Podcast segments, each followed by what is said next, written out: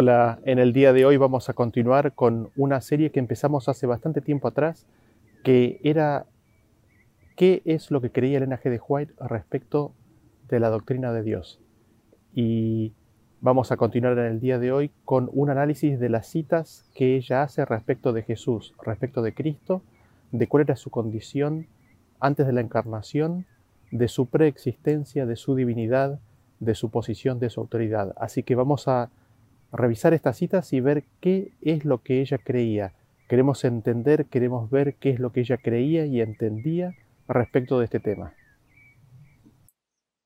Leamos entonces la primera cita que se encuentra en Patriarcas y Profetas, página 12 y 13, y dice así. El soberano del universo no estaba solo en su obra benéfica. Tuvo un compañero, un colaborador que podía apreciar sus designios y que podía compartir su regocijo al brindar felicidad a los seres creados. En el principio era el verbo, y el verbo era con Dios, y el verbo era Dios. Este era en el principio con Dios. Juan capítulo 1, versículo 1 y 2. Cristo, el verbo, el unigénito de Dios, era uno solo con el Padre eterno, uno solo en naturaleza, en carácter y en propósitos era el único ser que podía penetrar en todos los designios y fines de Dios. Y llamarase su nombre admirable, consejero, Dios fuerte, Padre eterno, príncipe de paz. Sus salidas son desde el principio, desde los días del siglo. Isaías 9:6 y Miqueas 5:2. Y el Hijo de Dios, hablando de sí mismo, declara: Jehová me poseía en el principio de su camino, ya de antiguo, antes de sus obras. Eternalmente tuvo el principado. Cuando establecía los fundamentos de la tierra, con él estaba yo ordenándolo todo y fui su delicia todos los días, teniendo solaz delante de él en todo tiempo. Proverbios 8, 22 al 30. El Padre obró por medio de su Hijo en la creación de todos los seres celestiales. ¿Qué es lo que me llama la atención de esta cita, no? El soberano del universo dice que tuvo un compañero, ¿no? Y ese compañero era Cristo, el Verbo, el unigénito de Dios. Cristo era uno solo con el Padre Eterno, con lo cual vemos que el soberano del universo era el Padre Eterno. Era uno solo en dos aspectos, en naturaleza, en carácter y en propósitos. Y al mismo tiempo vemos que Cristo era el único ser que podía penetrar en todos los designios y fines de Dios con lo cual tenemos un ser que es el Padre y tenemos un segundo ser que es el Hijo, y este segundo ser que es el Hijo es el único que podía conocer, conocer todos los designios y todos los fines de Dios, todos sus propósitos. Lo otro que me llama la atención es de que eh, Cristo habla, eh, habla de sí mismo en Proverbios capítulo 8 del versículo 22 al 30. Eh, aquí ella está diciendo que esos versículos son las palabras de Cristo mismo hablando de sí mismo. Y vemos que es el Padre que hace todas las cosas por medio del Hijo. Pasemos a la segunda cita del mismo libro, ahora en la página 15 y 16, y leemos así, dice, el Rey del universo convocó a las huestes celestiales a comparecer ante él, a fin de que en su presencia él pudiese manifestar cuál era el verdadero lugar que ocupaba su Hijo, y manifestar cuál era la relación que él tenía para con todos los seres creados. El Hijo de Dios compartió el trono del Padre y la gloria del Ser Eterno que existía por sí mismo cubrió a ambos. Alrededor del trono se congregaron los santos ángeles, una vasta e innumerable muchedumbre, millones de millones y los ángeles más elevados, como ministros y súbditos, se regocijaron en la luz que de la presencia de la deidad caía sobre ellos. Ante los habitantes del cielo reunidos, el rey declaró que ninguno, excepto Cristo, el Hijo unigénito de Dios, podía penetrar en la plenitud de sus designios y que a éste le estaba encomendada la ejecución de los grandes propósitos de su voluntad. El Hijo de Dios había ejecutado la voluntad del Padre en la creación de todas las huestes del cielo, y a Él, así como a Dios, debían ellas tributar homenaje y lealtad. Cristo había de ejercer aún el poder divino en la creación de la tierra y sus habitantes, pero en todo esto no buscaría poder o ensalzamiento para sí mismo, en contra del plan de Dios, sino que exaltaría la gloria del Padre y ejecutaría sus fines de beneficencia y amor. Y aquí terminamos con la cita y qué es lo que destaco de esta cita, ¿no? Dice que el Rey del Universo tiene que llamar a todas las huestes celestiales para aclararles cuál es el verdadero lugar que ocupaba quién, su Hijo, y después también para aclararles cuál es la relación que su Hijo tenía con todos los seres creados. Em, el Rey, el Padre, declaró que ninguno, excepto el Hijo unigénito de Dios, podía penetrar en todos los designios de Dios. Ahí vemos lo que habíamos mencionado en la cita anterior, de que tan solo Cristo, tan solo el Hijo unigénito de Dios, podía conocer la plenitud, la totalidad de los designios y planes de Dios. Y Cristo, a Cristo se le había dado la ejecución de los grandes propósitos de la voluntad de Dios. Y todo esto Cristo lo había hecho desde el mismo principio, con la creación desde, desde el primer ángel de, de todos los seres creados. Cristo había ejercido el poder divino y también lo iba a hacer con la tierra.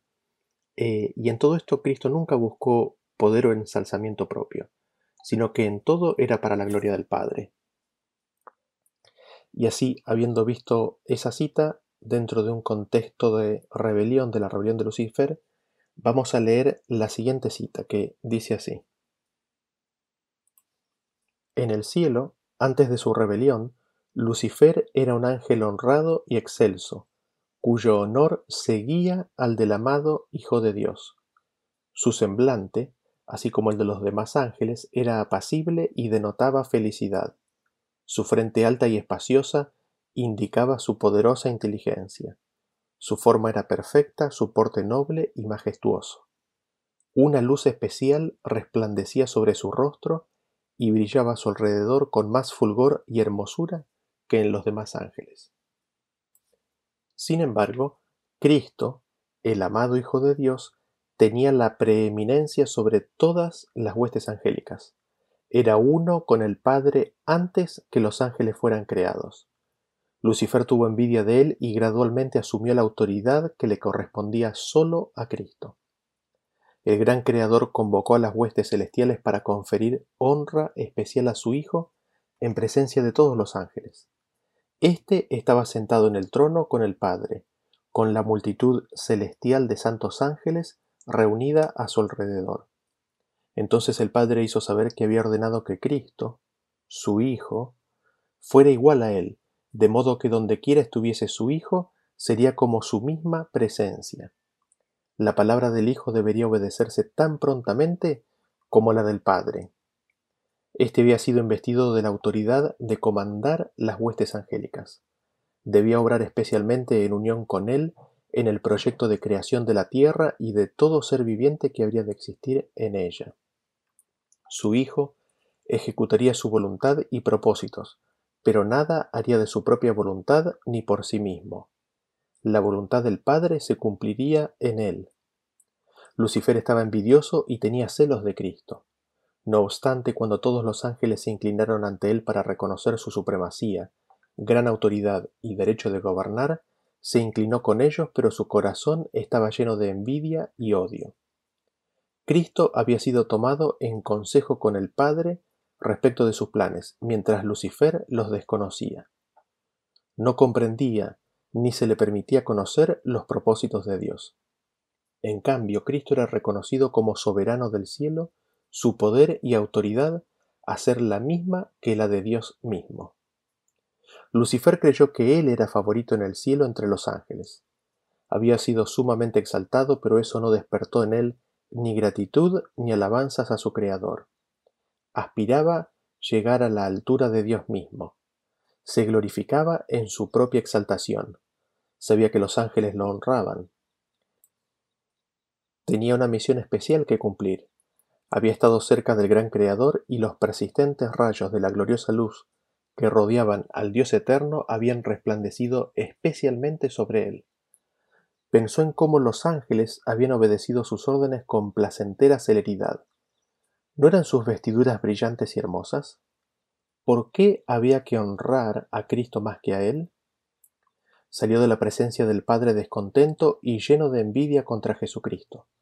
Congregó las huestes angélicas, disimulando sus verdaderos propósitos, y les presentó su tema, que era él mismo. Como quien ha sido agraviado, se refirió a la preferencia que Dios había manifestado hacia Jesús, postergándolo a él.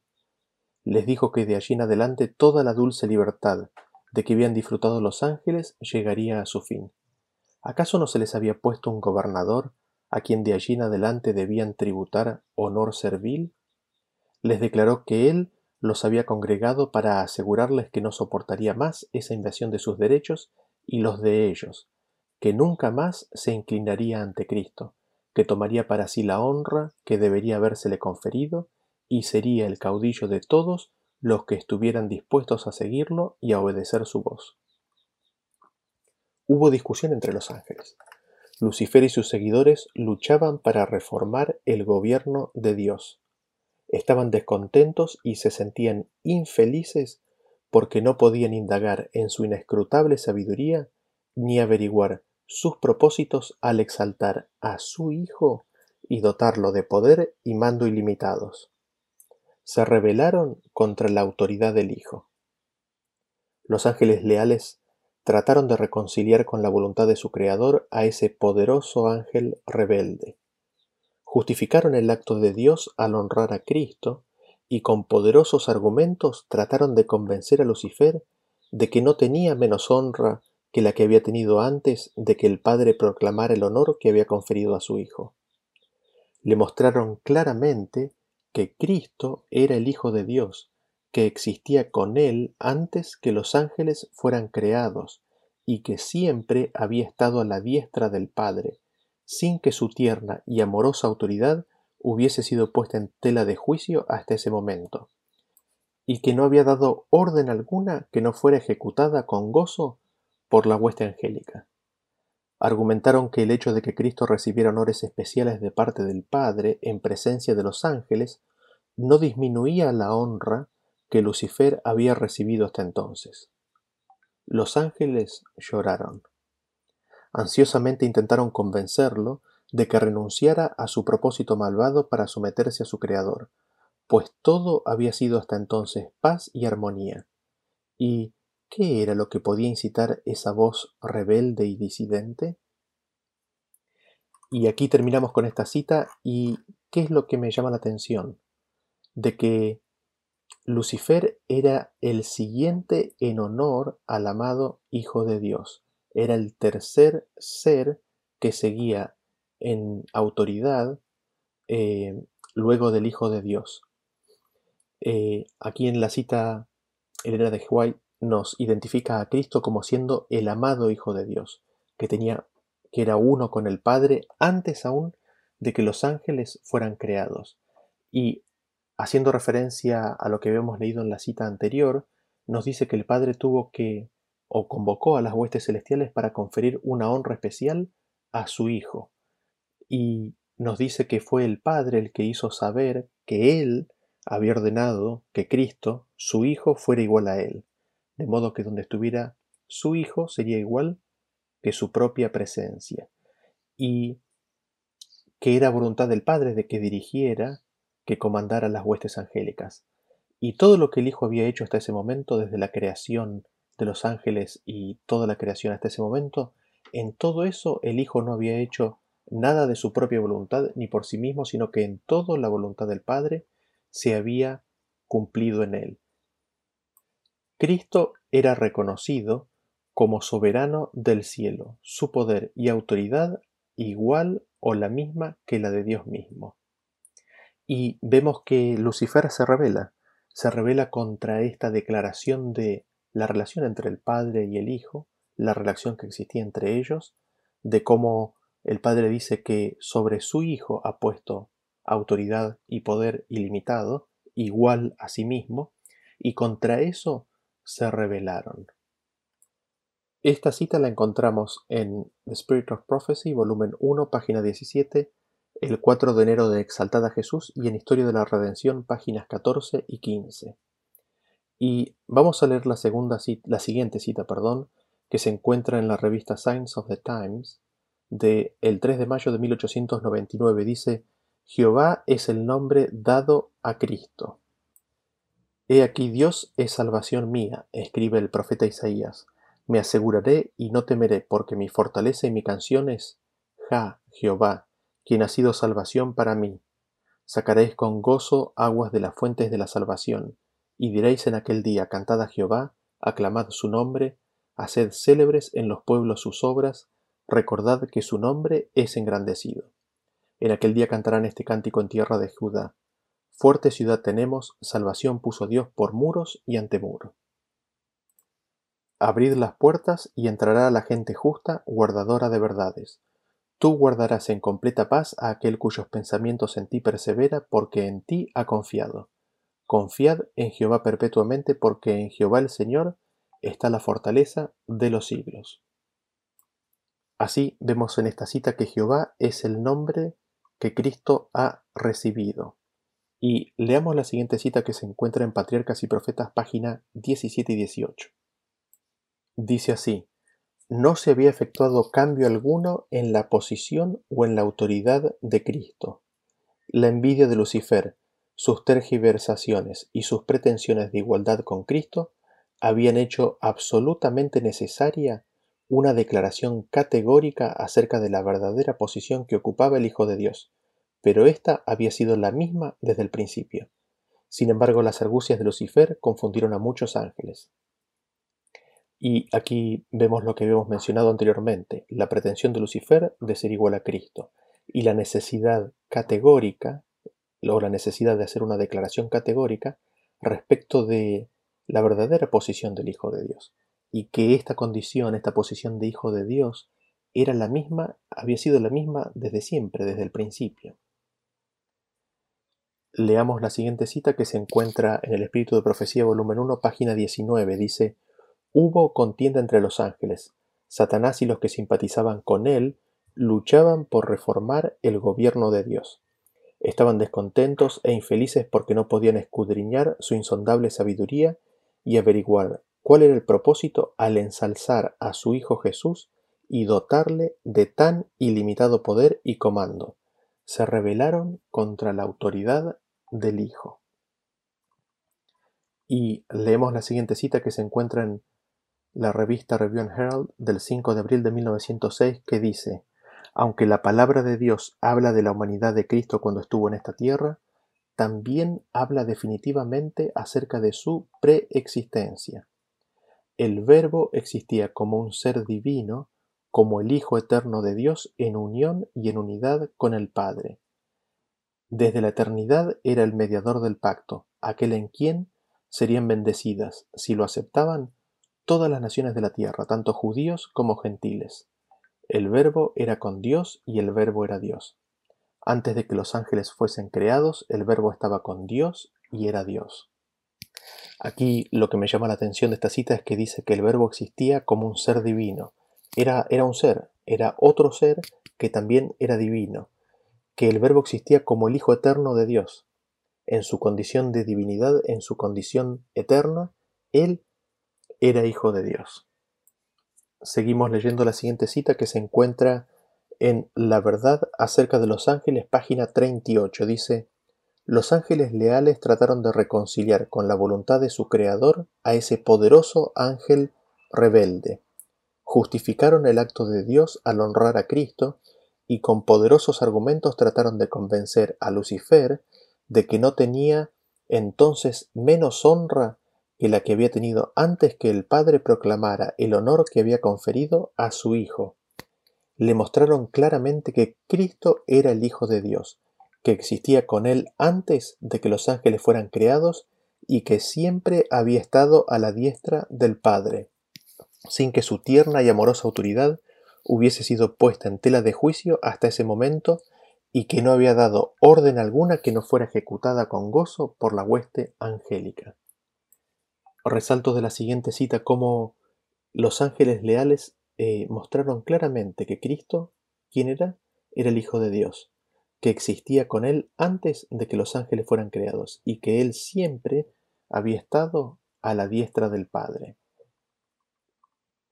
Y sigamos leyendo la siguiente cita, que se encuentra en la historia de la redención, página 19. Dice, El Señor informó a Satanás que sólo revelaría sus secretos designios a su Hijo y que requería que toda la familia celestial, incluido Satanás, le rindiera una obediencia absoluta e incuestionable, pero que él, Satanás, había demostrado que no merecía ocupar un lugar en el cielo. Vemos aquí que eh, el Padre, Dios, el Señor, le informa a Satanás que sólo revelaría sus secretos designios a su Hijo, a nadie más. Dios sólo revelaría sus secretos designios tan solo a su Hijo. Leemos la siguiente cita que se encuentra en Patriarcas y Profetas, página 17. Dice, Sin embargo, el Hijo de Dios ocupaba una posición más exaltada que él. Está hablando de Lucifer ahí, ¿no? El Hijo de Dios era igual al Padre en poder y autoridad. Él compartía los designios del Padre, mientras que Lucifer no participaba en los concilios de Dios. ¿Por qué, se preguntaba el poderoso ángel, debe Cristo tener la supremacía? ¿Por qué se le honra más que a mí? Aquí vemos nuevamente que el Hijo de Dios era igual al Padre en poder y autoridad, compartía los designios del Padre exclusivamente. Leemos la siguiente cita que se encuentra en Patriarcas y Profetas, página 15. Dice, el propósito de este príncipe de los ángeles llegó a ser disputar la supremacía del Hijo de Dios y así poner en tela de juicio la sabiduría y el amor del Creador. Al lograr este fin estaba por consagrar las energías de aquella mente maestra, la cual, después de la de Cristo, era la principal entre las huestes de Dios. Y leemos la siguiente cita que se encuentra en la historia de la redención, página 18 y 19. Dice, Rebelarse contra el gobierno de Dios era un crimen enorme. Todo el cielo parecía estar en conmoción. Los ángeles se ordenaron en compañías. Cada división tenía un ángel comandante al frente. Satanás estaba combatiendo contra la ley de Dios por su ambición de exaltarse a sí mismo y no someterse a la autoridad del Hijo de Dios, el gran comandante celestial. Vemos aquí lo que veníamos diciendo anteriormente, ¿no? lo que veníamos leyendo, y es que la rebelión viene por el anhelo, el deseo de autoexaltación que tenía Lucifer porque no quería someterse a la autoridad del Hijo de Dios, a la autoridad del gran comandante celestial. Y leamos la siguiente cita que se encuentra en el libro Dones Espirituales, volumen 3, de la página 36 al 38. Dice así. Antes de la caída de Satanás, el Padre consultó a su Hijo respecto de la creación del hombre. Se propusieron hacer este mundo, crear animales y seres vivientes sobre él y hacer al hombre a imagen de Dios, que reine como un monarca sobre cada criatura que Dios crearía. Cuando Satanás supo del propósito de Dios, tuvo envidia de Cristo y celos, porque el Padre no lo había consultado a él respecto de la creación del hombre. Satanás era del orden más elevado de ángeles, pero Cristo estaba por encima de todos. Él era el comandante de todo el cielo. Él impartía a la familia de los ángeles las elevadas órdenes de su Padre. La envidia y celos de Satanás crecieron. Antes de su rebelión, todo el cielo estaba en armonía y en perfecta sumisión al gobierno de Dios. Satanás comenzó a insinuar sus sentimientos de insatisfacción a otros ángeles y un número de ellos estuvo de acuerdo en ayudarlo en su rebelión. Satanás no estaba satisfecho con su posición. A pesar de haber sido muy exaltado, él aspira a ser igual con Dios, y a menos que el Señor complazca su ambición, determina su rebelión y rechaza su misión. Él desea, pero ni una vez se atreve a hacer conocida su envidia y odiosos sentimientos. Pero se contenta con ganar para sí a todos los que simpaticen con él, a pesar de estar profundamente equivocado. Les revela sus pensamientos de guerra contra Jehová. Verdaderos y fieles ángeles escuchan las terribles amenazas de Satanás e inmediatamente dan aviso a su gran comandante. Cristo les dice que el Padre y Él están en conocimiento de los propósitos de Satanás y que están siendo indulgentes solamente para ver cuántos se unirán a Él en rebelión contra el gobierno de Dios. Él les informa que cada propósito de Satanás es entendido. Fue el crimen más alto rebelarse contra el gobierno de Dios. Todo el cielo parecía en conmoción. Los ángeles fueron organizados en compañías cada una con un ángel comandante a su cargo. Todos los ángeles estaban agitados. Satanás estaba guerreando contra el gobierno de Dios por su ambición de exaltarse a sí mismo y su negación de someterse a la autoridad del Hijo de Dios, el gran comandante del cielo. Mientras algunos ángeles se unieron a Satanás en su rebelión, otros argumentaron con él, tratando de disaudirlo de sus propósitos, contendiendo a favor del honor y la sabiduría de Dios en darle autoridad a su Hijo. Satanás exhortó, ¿por qué razón le fue entregado a Cristo poderes ilimitados y tan grande autoridad superiores a sí mismo? Se puso de pie orgullosamente y declaró que debería ser igual con Dios. Hace alarde ante sus simpatizantes de que no se someterá a la autoridad de Cristo. Al final todos los ángeles son convocados a comparecer ante el Padre a fin de decidir sobre cada caso. Satanás, sin ruborizarse, hace saber a toda la familia celestial su descontento, de que Cristo sea preferido sobre él, que Cristo esté en tan cercana comunión con Dios y que él, Satanás, esté desinformado respecto de sus frecuentes consultas. Dios informa a Satanás que esto él nunca puede conocer, que a su Hijo él revelará sus propósitos secretos y que toda la familia del cielo, Satanás incluido, debían dar obediencia implícita. Satanás audazmente declara su rebelión y señala a la gran compañía que piensa que Dios es injusto en no exaltarlo a él a ser igual con Dios y en no darle autoridad sobre Cristo declara que no puede someterse a las órdenes de Cristo, que él solo obedecerá las órdenes de Dios. Ángeles buenos lloran al escuchar las palabras de Satanás y al ver cómo desecha seguir la dirección de Cristo, su amante y exaltado comandante. Muy, muy interesante cita. ¿Qué es lo que encontramos aquí?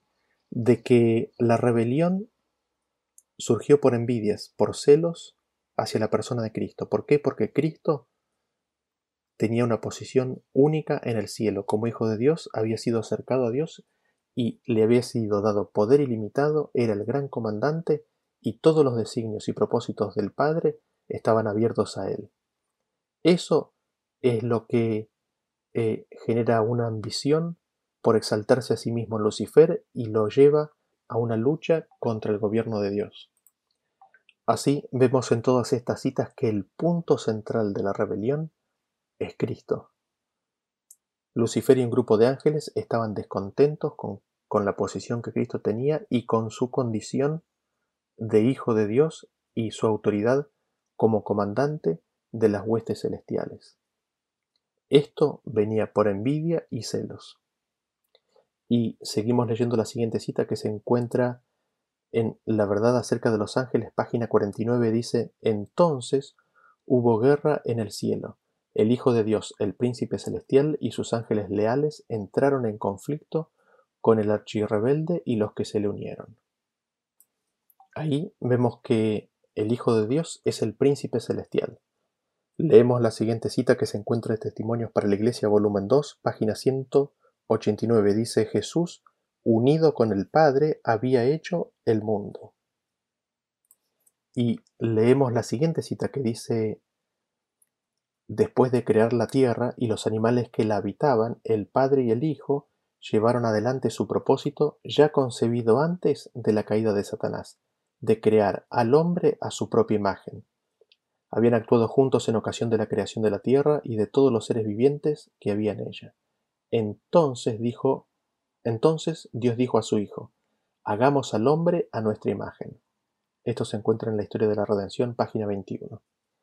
Me llama la atención aquí de que es el Padre y el Hijo los que crean al hombre a la imagen del Padre y el Hijo. Y es el Padre el que le dice al Hijo, dice Dios dijo a su Hijo, es decir, el Hijo de Dios, hagamos al hombre a nuestra imagen, imagen del, Padre y del Hijo, ¿no?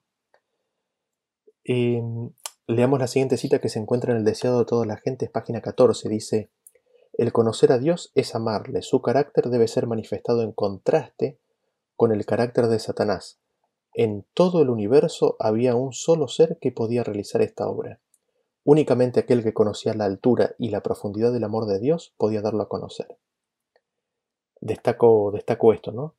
Que a la luz de lo que veníamos leyendo anteriormente, de que había un solo ser que había entrado en todos los propósitos y concilios de Dios, así también había un solo ser en todo el universo que podía dar a conocer a Dios. Había uno solo que lo podía revelar, y este era el Hijo de Dios.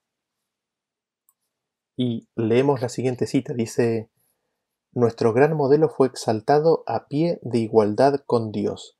Era un alto comandante en el cielo. Todos los santos ángeles se complacían en inclinarse ante él. Y otra vez, cuando introduce al primogénito en el mundo, dice, adórenle todos los ángeles de Dios. Hebreos 1.6. Jesús tomó sobre sí nuestra naturaleza, dejó de lado su gloria, majestad y riquezas para cumplir su misión para salvar lo que se había perdido. Esto se encuentra en Testimonios para la Iglesia, tomo 2, página 379 y 380. Y destaco que Cristo era un alto comandante en el cielo, todos los ángeles se complacían en adorarlo, eh, y de que fue exaltado a un pie de igualdad con Dios. Leamos la siguiente cita que se encuentra en Exaltada Jesús, el día 10 de enero, y en la Review Herald del 17 de, de diciembre de 1872. Dice así, El Hijo de Dios era el segundo en autoridad después del gran legislador él sabía que únicamente su vida podría ser suficiente para rescatar al hombre caído. Su valor estaba tan por encima del hombre como su carácter noble e inmaculado, y su posición de comandante de las huestes celestiales se encontraba por encima de las obras humanas. Era la imagen expresa de su Padre, no solo en los rasgos externos, sino también en la perfección de su carácter. El divino Hijo de Dios era el único sacrificio de valor suficiente como para satisfacer ampliamente las demandas de la perfecta ley de Dios. Sobre Cristo no se impuso ningún requisito.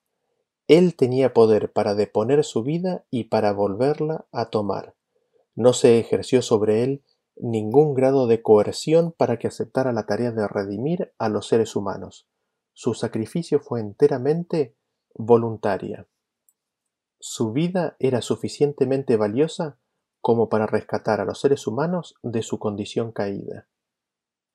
El Hijo de Dios poseía la misma forma de Dios y nunca consideró el hecho de ser igual a Dios como cosa a que aferrarse. Entre los humanos que recorrieron el mundo, Él fue el único que pudo decir a todos, ¿quién de ustedes me convence de pecado? Se había unido con Dios en la creación de los seres humanos y en virtud de la perfección divina de su carácter, poseía poder para espiar el pecado del hombre y para elevarlo y llevarlo de vuelta a su primer estado. Aquí me llama la atención que nuevamente el Hijo de Dios es presentado como el segundo en autoridad después del legislador, y de que él era la imagen expresa de, su Padre. Eh, como Hijo de Dios, era la, imagen expresa de su Padre. Y esto no solo también en la perfección de su carácter, sino hace referencia a su aspecto físico, a los rasgos externos de su persona. Era la imagen expresa del Padre en su aspecto físico, y el Hijo de Dios era divino, y en esa condición él, él podía, él tenía poder para poner su vida y para volverla a tomar. El Hijo de Dios tenía la misma forma de Dios y era igual a Dios. Y leemos la siguiente cita que se encuentra en los materiales de 1888, la página 869, que dice, Dios vino a ser uno con el hombre cuando, en el concilio entre el Padre y el Hijo en el cielo, fue determinado que si el hombre fallaba en su lealtad, el Hijo de Dios sería su redentor y lo restauraría a la imagen moral de Dios. Leo la siguiente cita que se encuentra en El deseado de todas las gentes, capítulo 1, página 11, dice, Al venir a morar con nosotros, Jesús iba a revelar a Dios tanto a los hombres como a los ángeles. Él era la palabra de Dios, el pensamiento de Dios hecho audible. Leemos la siguiente cita que se encuentra en el Bible Echo del 2 de diciembre de 1901. Dice, el joven que está estudiando para ser médico tiene ante sí el ejemplo más elevado, el ejemplo de aquel que dejó el cielo para vivir en la tierra como un hombre entre los hombres. A todos Cristo les ha dado el trabajo del servicio. Él es el Rey de gloria. Sin embargo declaró, el Hijo de Dios no vino para ser servido, sino para servir. Él es la majestad del cielo, sin embargo voluntariamente consintió en descender a esta tierra a hacer el trabajo que su Padre le asignó. Él ennobleció el trabajo. A fin de darnos un ejemplo de laboriosidad, trabajó con sus manos en el oficio de carpintero. Desde una edad muy temprana hizo su parte en el sostén de su familia. Se dio cuenta de que era parte del emprendimiento familiar y estuvo dispuesto a llevar su parte en las cargas. Destaco aquí que el Hijo de Dios es el Rey de Gloria. Él es la majestad de los cielos.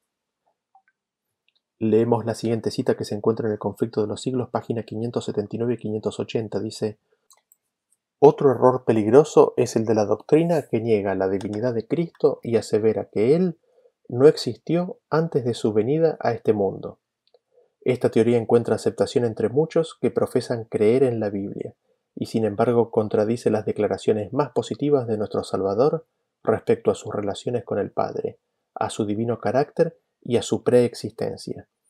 Esta teoría no puede ser sostenida sino violentando el sentido de las sagradas escrituras del modo más incalificable. Destaco de esta cita, ¿no? Que es hacerle una violencia tremenda a las escrituras, negar la divinidad de Cristo, negar su preexistencia.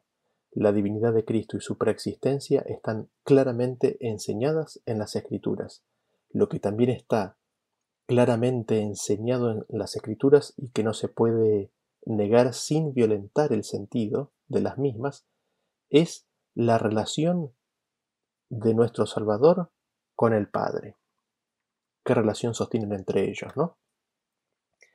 Y leamos la siguiente cita que se encuentra en el Evangelismo, página 269. Dice, Las iglesias caídas son Babilonia, Babilonia ha estado promoviendo doctrinas venenosas, el vino del error. Este vino del error se compone de falsas doctrinas, tales como la inmortalidad natural del alma, el tormento eterno de los malos, la negación de la preexistencia de Cristo antes de su nacimiento y la defensa y exaltación del primer día de la semana por encima del día santificado por Dios. Leamos la siguiente cita que se encuentra en Alza tus ojos el 19 de mayo y en la Review Herald del 1 de junio de 1905 dice así, Pero, ¿quién buscando puede encontrar a Dios? Los hombres pueden tener su propia interpretación sobre Dios, pero ninguna mente humana puede comprenderlo.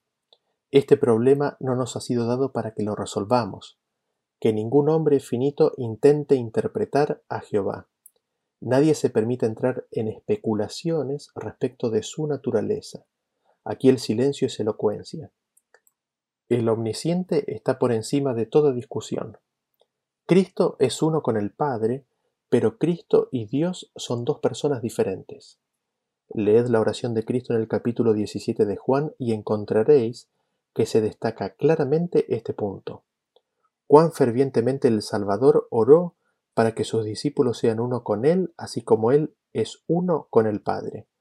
Pero la unidad que ha de existir entre Cristo y sus seguidores no destruye la personalidad de ninguno de ellos. Han de ser uno con Él, así como Él es uno con el Padre. Mediante esta unidad deben expresar claramente al mundo que Dios envió a su Hijo para salvar a los pecadores. La unidad de los seguidores de Cristo con Él ha de ser la gran irrefutable prueba de que Dios realmente envió a su Hijo al mundo para salvar a los pecadores. Aquí lo que me llama la atención es de que no se puede entrar en especulaciones respecto de la naturaleza de Dios. Si hemos de hablar acerca de la naturaleza de Dios, el silencio es elocuencia. Nos dice que Cristo es uno con el Padre, sin embargo son dos personas diferentes. Y eso queda claramente explicado en el capítulo 17 de Juan, donde dice que el Salvador oró para que sean uno con Él, así como Él es uno con el Padre. Esto no destruye la personalidad de ninguno de ellos. Consecuentemente, tampoco la del Padre y la del Hijo. Cada uno de ellos tiene su personalidad e individualidad. Lo interesante de esto es de que es la gran prueba de que Dios realmente envió a su Hijo está en la unidad de sus seguidores. Y leamos la siguiente cita que se encuentra en Primeros Escritos, página 77. Dice, He visto con frecuencia al amable Jesús y sé que es una persona. Le pregunté si su padre era una persona y tenía forma como él. Dijo Jesús, soy la imagen expresa de la persona de mi Padre.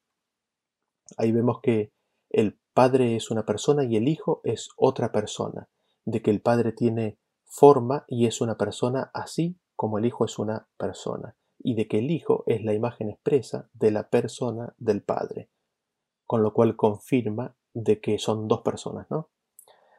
La siguiente cita lo encontramos en el manuscrito 140 de 1903 que dice Cristo y Dios son uno, sin embargo son dos personalidades distintas. Cristo habló con conciencia de autoridad, como quien posee en sí mismo poder que le permitiría hacer su obra. Nuevamente aquí tenemos el concepto de que son uno, pero esa unidad eh, no destruye su individualidad y su personalidad. Cada uno es una personalidad distinta. Y en el mismo tenor, leamos la siguiente carta, la carta 52 del año 1906, que dice así, Regresaré a la oración de Cristo. Dijo, Como tú me enviaste al mundo, así yo los he enviado al mundo, y por ellos yo me santifico a mí mismo, para que también ellos sean santificados en la verdad. Mas no ruego solamente por estos, sino también por los que han de creer en mí por la palabra de ellos, para que todos sean uno, como tú, oh Padre, en mí y yo en ti, que también ellos sean uno en nosotros, para que el mundo crea que tú me enviaste.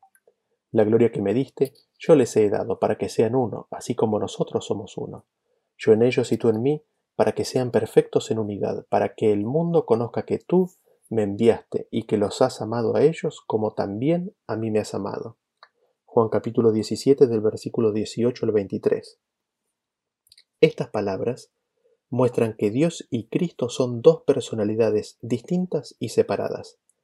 La unidad por la cual ora Cristo, la cual ha de hacer a los creyentes uno con Él, así como Él es uno con el Padre, no destruye la personalidad de Dios ni la personalidad de Cristo.